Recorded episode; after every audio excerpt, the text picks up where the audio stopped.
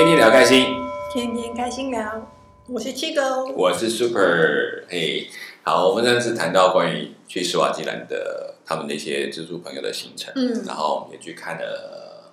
这野个生动物对野生动物园。那其实我想，那真的是震撼教育，就是过去不管好羡慕。对对，可以偶尔让你羡慕一下。因为基本上我从来没有想过有机会去野生动物，其实我连台湾的野生动物园没去过。啊，台湾野生动物园我还蛮喜欢去的。对，六福村 对不对？对那个对我，你知道我从来没进去过，那时候觉得啊票好贵哦，你看我连台湾的门票都嫌贵，真是。上网买。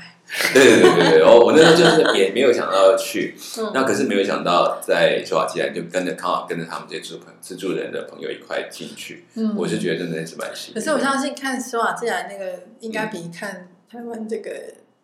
有趣很多，对对，因为他我觉得他们可以很近距离应该更。自然原始。跟着就是它，而且它的环境，它的又够开阔，啊所以我说那个它那个不是特地，你要说嗯它它是动物本来就生长在这里，对对然后我只把这个地方圈起来，让你们不要再开发。对可，是我们是哦，我们创造这个环境，把动物摆进来。嗯嗯嗯嗯嗯，听说他们当时的狮子还有一部分是从海外或其他地方收回来，就是他们可能嗯不能够养啊，或者是有一些甚至是呃，可能动物园他们觉得要，可是这样它可以融入原本的，所以他们当地还有做一些保育，所以他为什么说那个狮子那个区特别围栏起来，是因为他们还有做一些照顾的工作对对，因为有的不是那么容易去生存的，那也有那种原产原地的，在原地后来生下来的也有。嗯那至于其他的就比较是那个当地看得到，所以我说看到那个湖边，然后一堆那个洞、那个沼泽区一样，那个地方其实让我才真的让我就联想到过去我们在看卡通，嗯比如画什么狮子王啊。嗯，什么小白狮王之类，他那个那个草原的样貌，我就在那边真的看到。不然我真的几次去非洲，我从来没看过什么草原这种事情，都是秃秃的一片吧，嗯有有光秃秃的有，但是草原我没有看过。然后也没有看到那个湖边的动物这样栖息聚集，嗯我没有在那一次到稍微看到有这么一点像。不过他们说，因为他们很小，所以不算很很大的，呃就是没有办法看到那么大的景。但对我来讲已经够大了啦，对啊，嗯我相信应该 应该已经比台湾看得到。光是那个犀牛就已经把我震撼到，我就说对啊，什么时候这么大？我在台湾看过犀牛啊，在动物园看到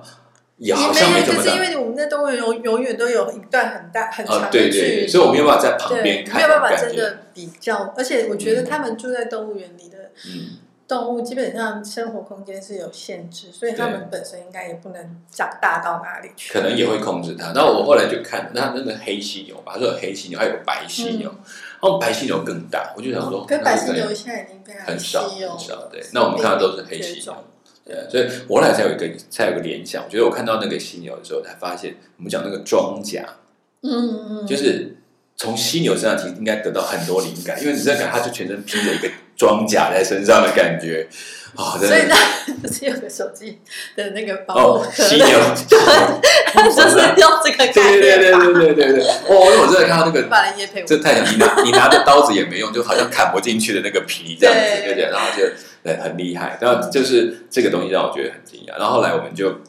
就是终于让让这种有一趟比较休闲的行程，嗯，对，然后就是那天晚上大家也吃，然后大家开心就可以聊一聊，然后准备回去，这样就要送他们回去。那我们回去大概就要从呃从斯瓦基兰这边起飞，那我们一定要经过约翰尼斯堡，就是到南非，嗯就是南非洲大概主要的国际从这边开，嗯然后再分配到不同国国家。转机转机场，对对对，然后我们就到，就是准备从这里搭。那我说，其实我们从斯瓦那个约翰尼斯堡飞到斯瓦基兰的机场的飞机是小飞机，就很小的。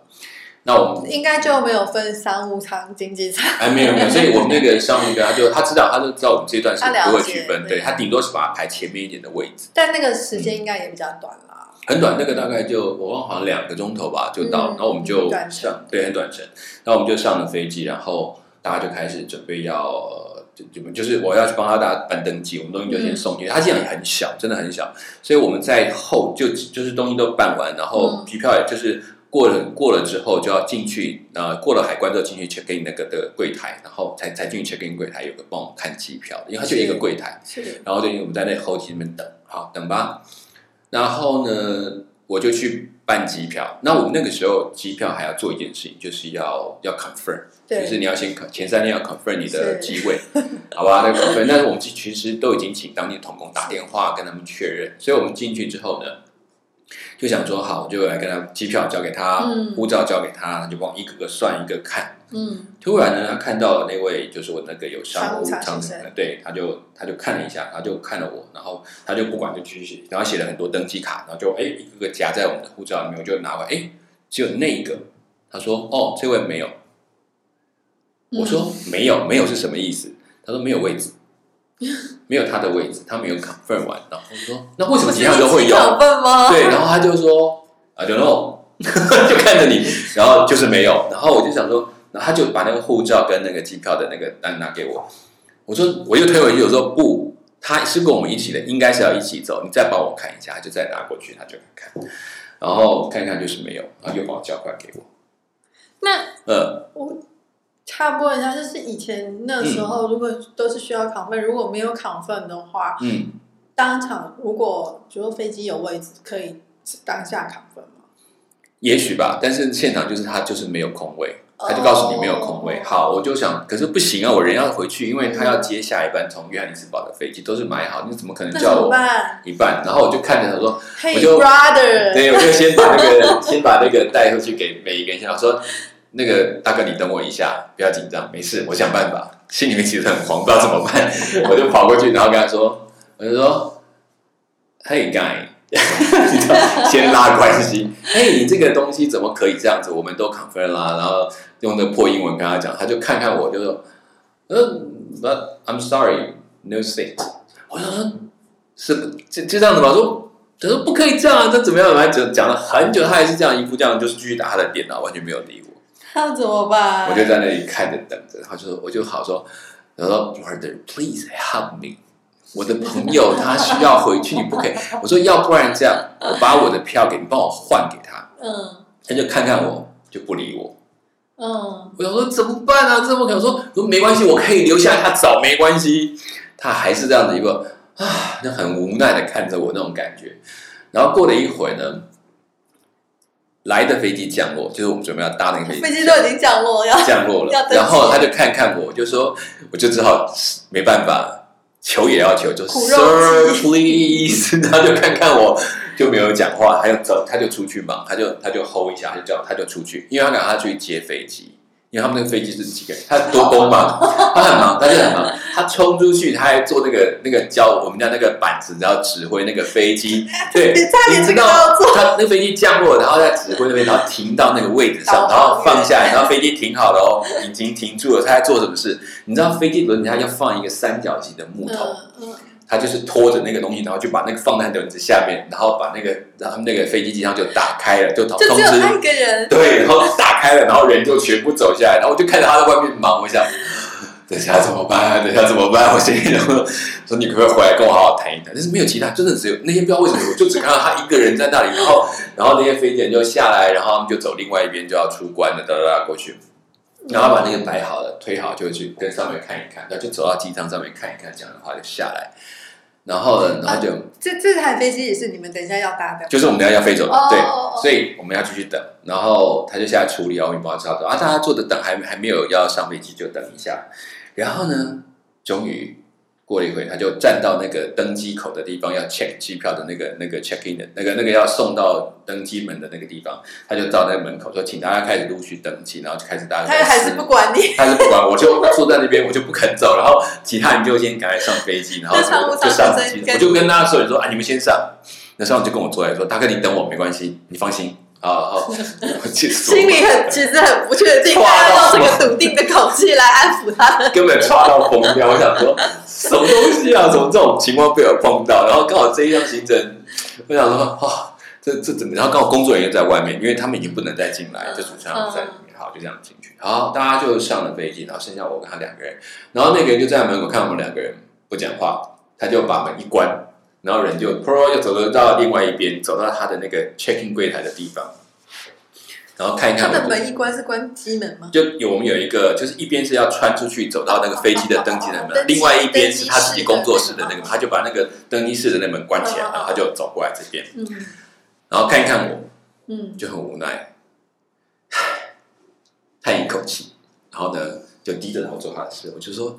，Sir please I need you help，然后反正你知道，就觉得自己的哎，反正各种方法能够讲的都讲了。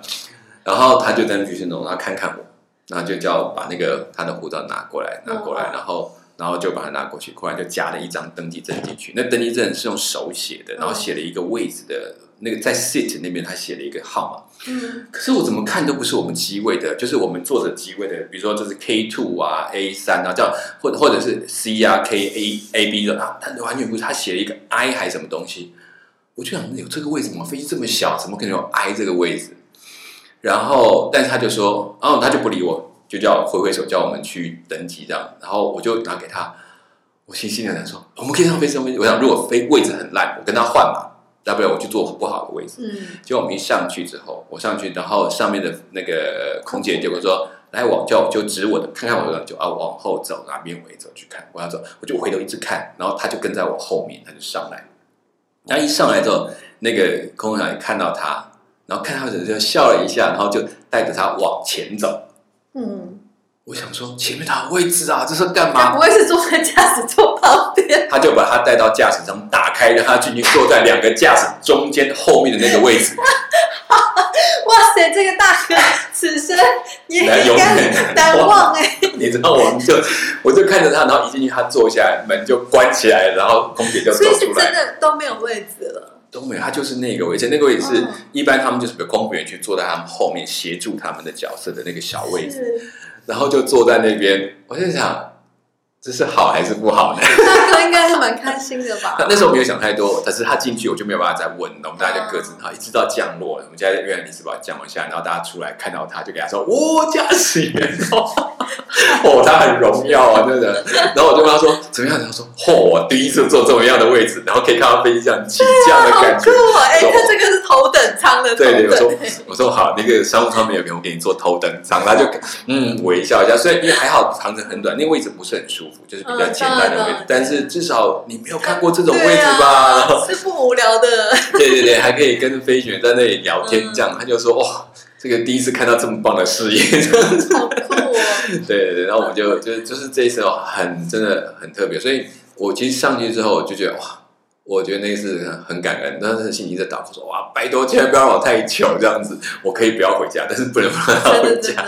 那其实其带人的时候，真的责任使命感。那个压力很大，然后就这样。可是到了约翰之后，我觉得那一刻，我们大家就啊，真的觉得终于松一口气。我们可以团进团出，对对对对，所以沿路后来回去怎么都忘光，我只记得那一段这好样。酷啊！这 对真的太特别了。对，而且那次回去，我们最后有做一段商务舱，嗯，就是那个是因为旅行社帮我们特别刚好那个升等，就是、哦就是我这一团他帮我们一个忙，我们最单从从泰国飞回台湾这一段，嗯帮我们往上升到，不错耶。对对，那那那个大概四个钟头。对啊，可是呢，我真的是可惜，我太累了，因为那天真的很累，我一天大概睡不到三个钟头，这样一直熬下去。所以那一天，我记得一上商务舱，我想好棒，我终于享受一个商务，坐得很舒服，我眼睛闭了，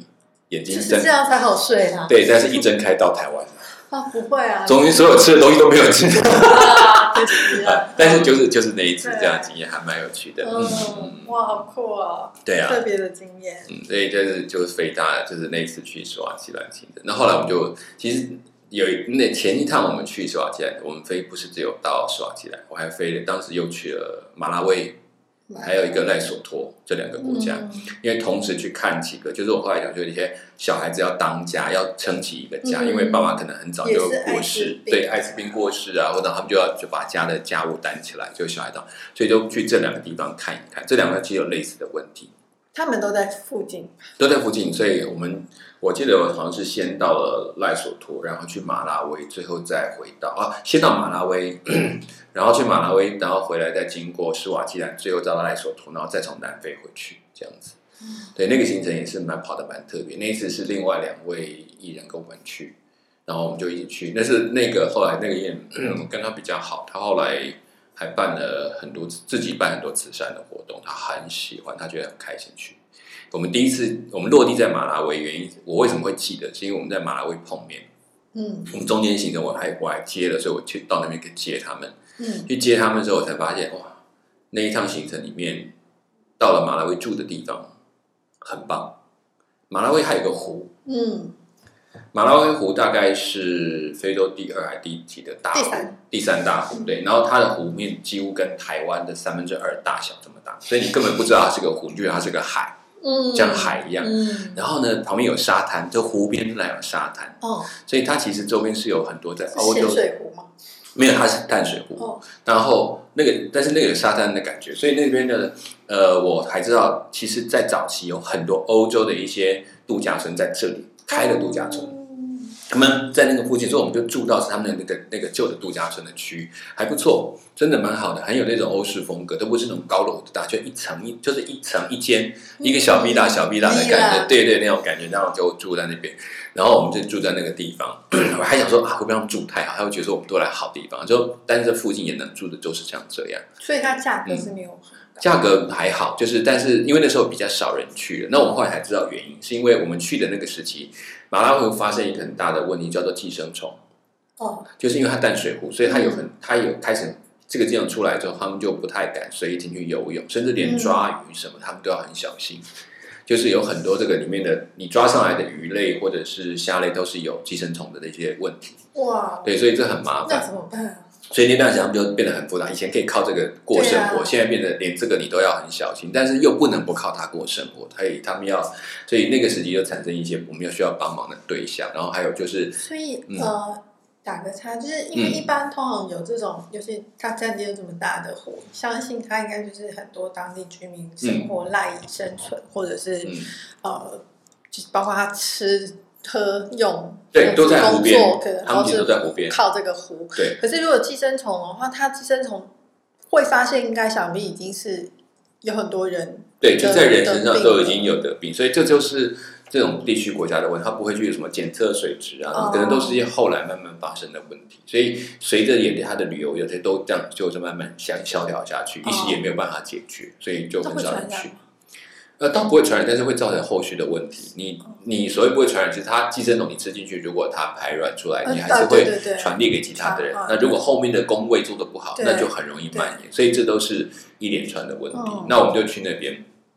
那主要去那边是要看，包括我刚刚讲的艾滋国人的问题，就是呃，另外一方面就是看看在湖边这群，就是后来生活碰到困境的这些，我们怎么去帮忙，然后去认去拜访一些家庭。受灾户，对对对，那他意思也说，就是他们可能也不会讲这个东西，他会讲其他，就是粮食短缺啦嗯等等模式，然后我们就去，所以我们就带着他们两位，然后我们就去那个去拜访当地的家庭。我们看到的湖真的很漂亮，就是哇这么大一片呐、可是他们我们去到他们住的家，大概离那个湖的位置，就是湖边大概还有一两公里的距离。他们住在那边，然后远远的，可是他们要就可是一片荒地的，不知道为什么那边反而没有树可以长。正常讲，湖边应该很多绿地，嗯，就觉得他们家那边就什么都没有办法长出来，然后，然后他们就独独了一个小草房，圆形的小草房，那种嗯传统的那种，在那个地方，然后在那里呢就接待我们，然后我们就去拜访他们啊，聊聊天啊，谈论最近那个捕鱼的状况，就说啊，这个现在捕的也不能卖啊，反正一大堆，然后，但是他们还是要靠这里，他们说他们吃的喝的用全部都从这边来的。对？对，怎么办？我们就在跟他说，他说我们现在就是啊，我们很简单，然后我们生活就是，他们就尽量是用比较煮烹煮的方法去解决这些问题，就是大概也是生物员教过他们，用这个方式至少可以杀死这些虫卵啊，或者就算是里面有所谓的寄生虫，也都可以被杀死这样子。然后水要煮沸啊，这些东西要教他们，然后做这件事情。那那天我们去大概接近中，他们正好已经准备了煮了一锅的鱼汤这样子。然后呢，我们就我们就说啊，拜访哇，很辛苦啊，然后我们进去看看这个。你刚刚前面讲了那么多，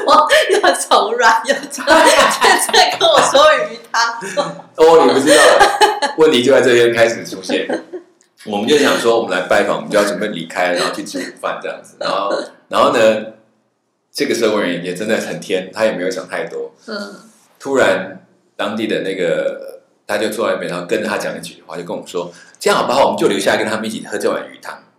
”然后我一想说，我就来几天，万一我的别人他们出了状况，我怎么办？就是你你你不不能够现在告诉我说临时要这种状况，嗯然后我就看他说，我说呃，很谢谢他们准备啦，这么好，嗯但是因为我们台湾来怕很多水土不服，就是我们不习惯一下，万一后面还有很多行程，嗯就是帮我跟他说对不起。那他就看着我就说，可是这样很不礼貌。我想说，不礼貌 是你刚刚搞的，但是我没有办法讲说这他们很就是后来讲他们的生活就是这样，大家吃饭就一起吃啊，嗯怎么会这样说啊？客人走了不让他吃，这点我可以理解。后来我就跟他们说，这样好不好？嗯，一个办法，我喝一口汤，意思谢谢他们 你。要当代表对对，然后他们呢就不要喝了，因为我们因为他们还有很多，因为我们第一次来，很多嗯怕不习惯，万一出状我们不好不好照顾这样。然后呢，然后就看着我，然后就想了一想，然后就去跟那个那个那一家人讲，然后说啊，这样讲说啊，那没关系，我们不用，我们可以离开了。我就赶快去跟那个那一家人赶快鞠个躬，好像很对不起，这样说哦，抱歉抱歉。那他们就没有说什么话，就是看看我们这样子。然后我会觉得我觉得真的这样很不礼貌，真的这样才真的很不礼貌，很对不起。那那总之是告诉他们，我们就是要先离开。嗯，那就那一次，我真的很紧张，说我喝下去没关系，我要是倒了，他们两个还可以去看，心里就这样想。我而且那一次我还记得那一个行程很其实你奇怪，们原本设定这个行程的时候，你们的吃住我们其实都讲好，就是我们不会吃当地的东西，哦特别是生鲜的。哦就是说，如果是煮好的，我们可以。那还有就是说，在这边又有特别的条件，因为前面讲就像。其实你知道讲那个虫卵，其实不是我自己讲，是那个生文先跟我讲，所以我现在告诉你经，然后再到现场，你看你会不会怕？就是心里会紧张的。呃 我我我是还好，可是你不能叫我的带来的人去去出状况，所以我还觉得说，你听完那一段，再看到现场那个鱼汤，你怎么怎么叫人家去吃下去？你你早上不要跟他讲，吃完再说。但是问你不可能，这是大冒险，大冒险，对，真的 输的就要吃。对。那所以所以还好，就是现场还好可以沟通，然后也、嗯也对方也了解这个状况，就就是让我们就可以先离开，嗯所以我们才这样离开。哦，不然我紧张的，我后来就一再的跟那个人说，真的要告诉他们，先跟他们讲，我们不是。嗯不不能跟一起吃，是对，不用预备餐，不是我们说我们在，我们怕我们太弱，我知道怕我们太弱，这些外来的人可能受不了，所以嗯才有这个情况。嗯，对，就是在所以在马拉维，我们大家就看了这些东西。那马拉维它的，其实，在马拉维待时间很短，我们就看了这几样东西，然后去也去看一些关于艾滋国的那大概待多久啊？大概三四天而已，因为我们其实排的很密，就要跑。所以有人说去我去非洲很多都是这样点水这样跑。嗯那我们也是去看了几个有关这艾滋孤儿的的家庭，像有的妈妈就在摆摊，她自己有有艾滋病，然后哦，然后孩子他就真的也是很心，他说他尽量卖，是卖到一天他不能动了。哦，他就才就是尽量照顾这个孩子。嗯但可是你看他连走出门的那个，他大概才比你小吧，二十几了二十几岁，然后然后，可是我看到他，我就觉得他已经大概四五十的感觉了。他扶发着，对他已经有一点发病，他就扶着他们家的栏杆在那边跟我们讲话，然后好瘦好瘦，然后然后干干的，然后眼睛也无神，就一直跟你讲说他你们一定要帮我的孩子怎样怎样怎样，就觉得心里就觉得哇。好心疼。对，然后他也 他也无奈，他也无奈，嗯他的先生已经走了，嗯，然后就是认他，所以他的孩子其实我们在怀疑很有可能也有，但只是还没有发或怎么样。那不管就是这样，尽量这样照顾。我觉得那一刻才觉得说哇，好脆弱，因为在这个地方他在卖东西这件事情，我都在想，那人家会跟你买吗？嗯，对对，你你如果人家知道你有这个病，那我知道他是卖什么？卖一些杂货，零零碎碎，哦就是其实他们从很多也是从南非打工回来。是而且他们还有一点积蓄，他们就是拿来做是做一点小小生意这样子，然后进进一些货这样。可是他那个年纪，他只能只能卖手上一点点东西，所以其实就很很很辛苦。嗯，对啊。然后孩子在那边，他们另外做学校的教育啊，帮预备，然后检查，嗯希望最好是没有任何的感染。那其实那个就延伸出来，也是会做很多青少年在性教育的工作，是用他们的方式啦，然后在学校里面，然后在一些地方都去介入这些工作，真的蛮蛮有意思的。对，可是觉得这功能很大，因为像我们在之前在讲非洲，比如南部非洲，他们的人平均的岁数，就是平均平均寿数大概都四十、三四十五十，我都看过三已经很算十长寿。对我看到三十我都傻眼，因为艾说怎么会这个数滋病啊？字对，因为他其实拉下来，不是没有老人，是老人真的少到都是都是年轻人就过世了，对就这样子，对啊。然后这一群，然后就这个这个工作就是帮助这些所谓的儿童成家，就是他能够担负家庭的工作，这边是一部分，然后也教他们一些技职。嗯可最棒的技职教育，后来我们去了一个地方看才精彩，那个叫做赖索托。哦，嗯，怎么说？你听过赖索托的国家吗？我听过，但我搞不清楚它，我一直以为是南美洲。哦，对，它是它是非洲南南部非洲的一个国家，但这边这个国家太特别了，它被南非包围起来，对，它完全没有跟任何其他国家接壤，它就是在南非中间的一个地方。是对，卢森堡在罗马的概念，对对，那种概念就是说，你会把那个想说在卡在中间，或然后我们就有趣是，你那个梵蒂冈了，你想梵蒂冈在罗马，讲错，对对，那种感觉。然后我就想说，那个像什么？你你有看过有一种这种土锅，中间有一根立起来的一根，踏进吗？呃，就是有一种那种云南土锅，就煮像北非那种三角形，对对，然后中间有中间这样凹着，这个锅的中间有一个凸起来的一个一根管子，或者像我们吃那个那个叫？三三角形这样子，对它进，对对对对对对，但是但是它是锅子里面本身伸出一根，就像我们吃那个呃山东北酸菜酸菜白肉锅那种，中间不是一根吗？嗯它就像它就像有它烟囱的，对，然后就好像中间凸起的那一根，然后上面那一块平的叫做赖索托，然后旁边外面围着那群那一大锅叫做南非，这样子你就这样想就好。那所以赖索托是高，它是高山区，它是一个一个好像一个山头一个区域这样子，然后就这样。气气候应该比较凉快，气候比较凉快一点，然后然后风景就完全不一样，它就是很喜欢那种山地地形，嗯。然后我们去的路程都是这样盘旋，然后走在山间这样子。所以我们去了马拉维亚，就去了就去了这个地方，就去了赖索托。然后我们去那边，在那里我们就看到更多这方面的孩子，因为很多的年轻人就是他们甚至没有机会学到，比如说农耕好了，嗯，你种东西你需要传承，对，比如说你爸妈种什是么，你学会种什么，他没有机会，他得学着怎么，所以他不知道怎么处理他家的地。哦，对，然后他在这两个地方，我们都会看到一群很年轻人，他们怎么去学，重新去种，包括种地瓜、种木薯，嗯，然后这种东西，然后重新恢复家里的产业。可是都是十几岁爸爸妈没办法教，是因为也艾滋病走掉了，或者是其他原因，就是变得很年轻就消失了。他们当他们当中出现这些很多问题，像甚至人口外移，人口外移很严重，因为他们本身没有什么产业。就刚刚讲的，如果他是在南非的中间的国家，他们应该就是依靠。靠南非为主，对对对对，但是关系又没有他们想象的那么好，所以很多啊真的对，其实你去了那个赖索托，你会觉得跟南非是不太一样的国家，虽然都在同一个地方。我觉得这很奇妙哎，嗯他的国家被包围起来，是但是他还可以独立存在，对，这就是一个我们没有，但是他们就是这样生活。然后，那他们可能也可以，他们有一种自给自足的生活方式，嗯但就比较原始一点点。所以，我们去那边看到当地的状况，然后也是去我们去的跟他，比如说我在马拉维，就是公路这样开到他们那边去，你就看不到那种直的公路，就每一条路是这样沿着山这样弯弯的去开。然后我们在路上就看到很多景象，然后当中有一个最让我有兴趣的东西就是女子。哦，呃，但是你知道驴子，我们过去看，然后大大的头很可爱这样子。然后我到那里去看，有一次我们就开着大车，然后要准备上山，然后就看到前面有一大坨很高很高的那个草堆，就他们那种干草堆这样子，嗯然后很大一坨，大概像我们讲两吨半的那种卡车载的那样的那个大小的量的的车，然后底下有小小的板子这样撑起来，然后当然就三角轮车，然后往前，然后前面就有人在拉着车走。那我就想说，哇，这个谁在驮啊，这么厉害？然后我们就这样，我们就车这样慢慢开过去，然后看到就有一头驴子，小小的驴子，拉小着后面好大的一个东西，哦还有一个人坐在车上赶它，你就看它这样，咕咕咕咕这样子走。好辛苦。你知道驴的头很大，然后我就看那个头就哇，好认命哦。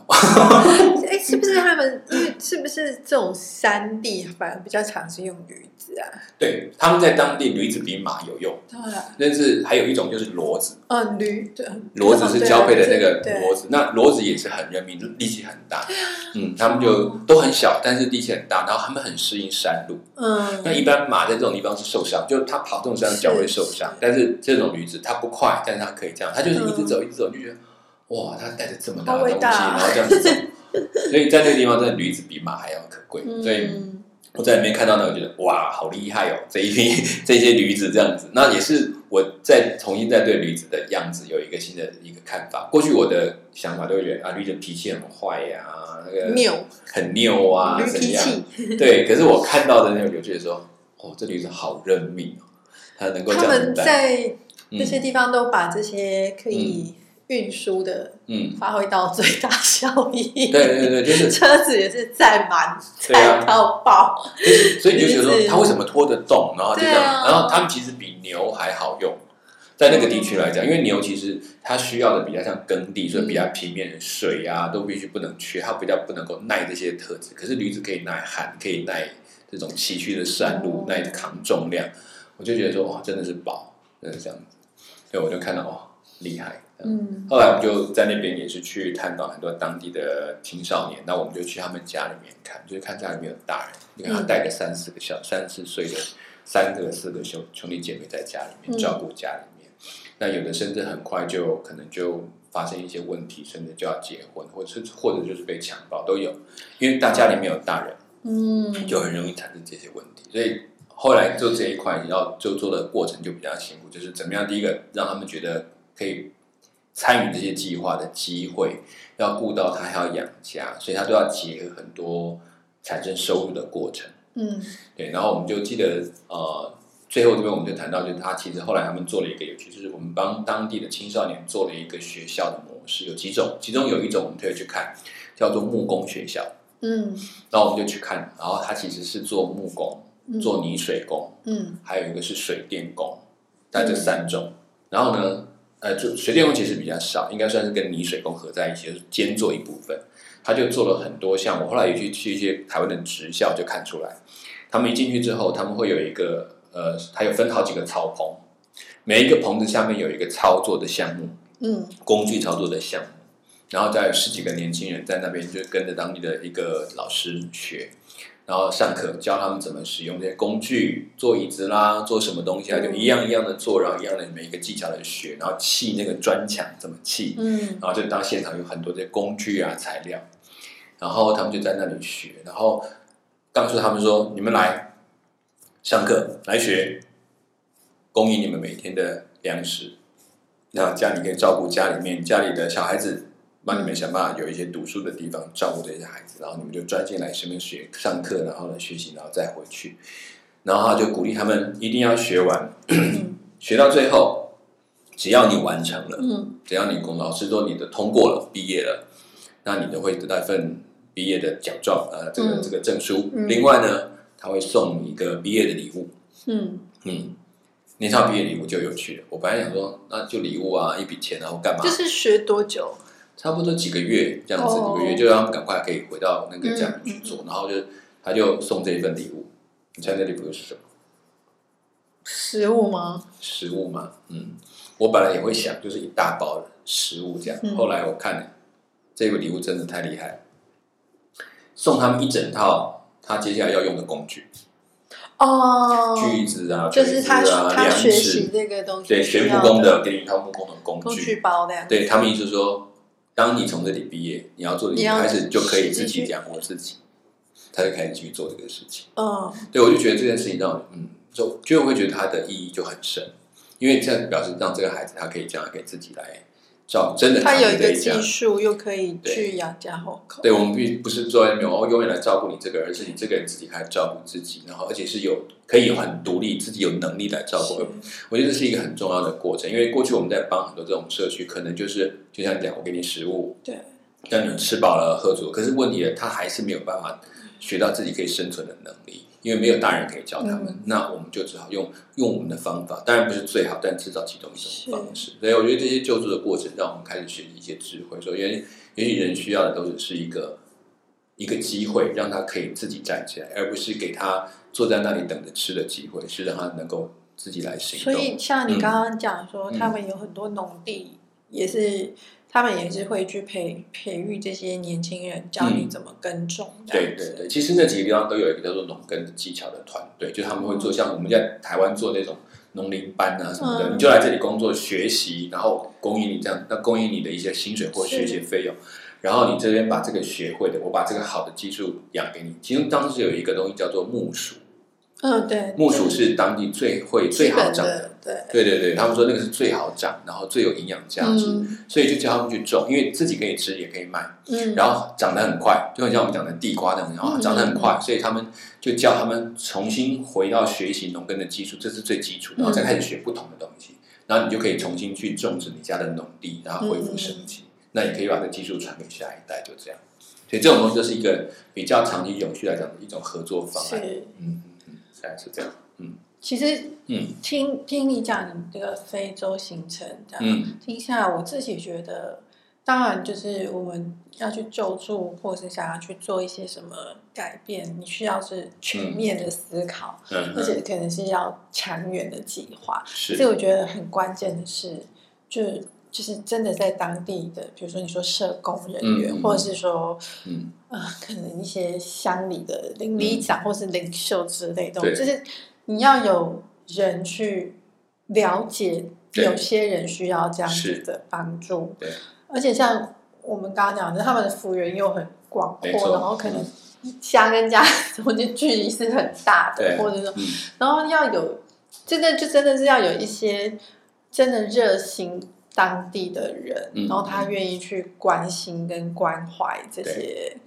因为尤其是你已经一个家可能面临，比如说就像我们刚刚嗯举好多例子，都是父母已经生病了，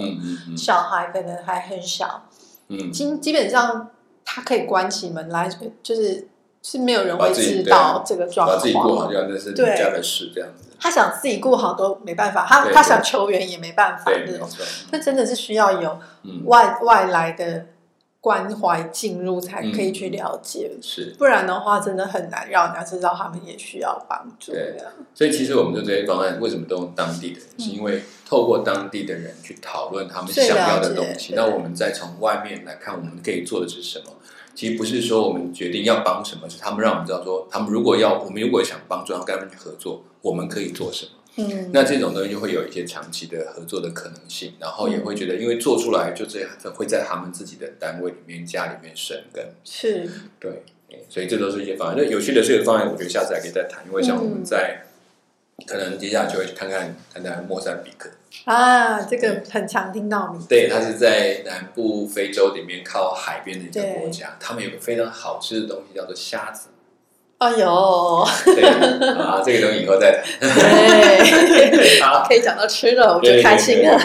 好，那我们今天就先聊到这边。好，谢谢大家的收听，也希望我们大家有机会，如果你真的有机会去到非洲，可以看看不同的风情，也是是蛮有意思的哈。我们说不定明年大家都有机会了。